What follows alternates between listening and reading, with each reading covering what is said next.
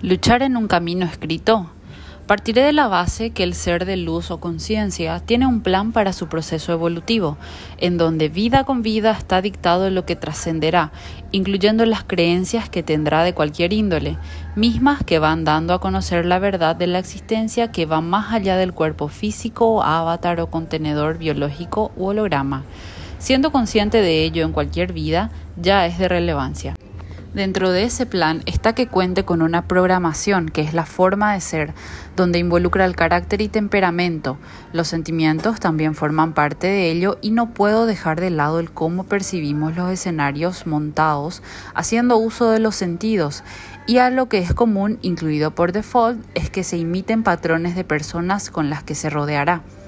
Todo esto da complejidad vida tras vida pues se le suman distintas variables propias de la convivencia con otras personas que también cuentan con su plan.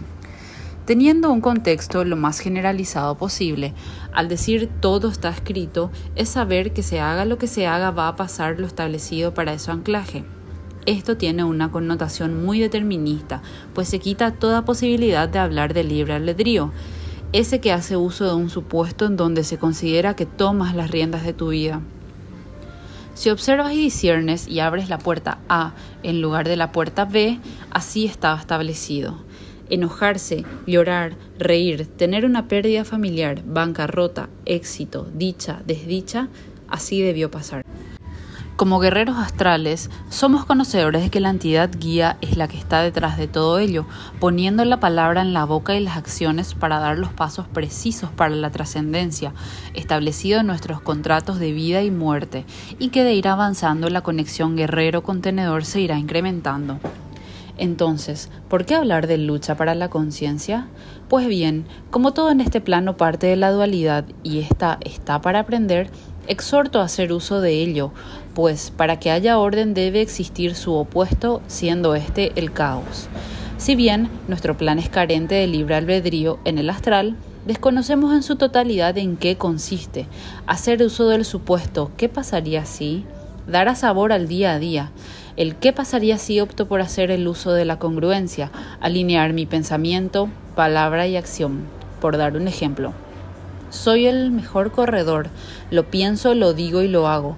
El cómo lo hago es ir a actuar como el mejor, pero para hacerlo debo conocer mis limitaciones, con qué cuento, qué debo trabajar en mí, conocer mi programación. Eso es ponerse el traje.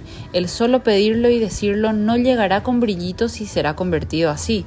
Es preciso que se tenga flexibilidad en que habrá un algo que a lo mejor no resulte Identificar por qué no resultó de una manera objetiva quizás pueda ayudar a que lo planeado por uno mismo no era el camino a seguir y habrá otro supuesto que con base a la experiencia previa pueda ser mejor.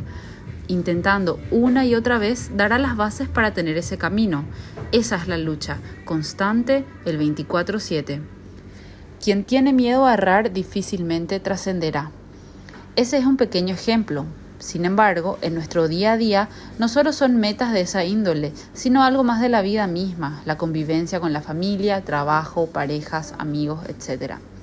Si nos damos cuenta que a través del vivir en el ahora, haciendo uso de la observación para enfocarse y conocerse a sí mismo, y el discernimiento acompañado de la congruencia, tendrás el supuesto del control de tu vida. Con base a experiencia, he abierto distintas puertas, que en este ahora me van dando tranquilidad en mi camino. Acepto lo que no puedo hacer por otros, pero trabajo en mí. Quizás es mi plan, pero ¿qué pasaría si optas por tus supuestos? De Alma Shimmer, Guerrera Astral.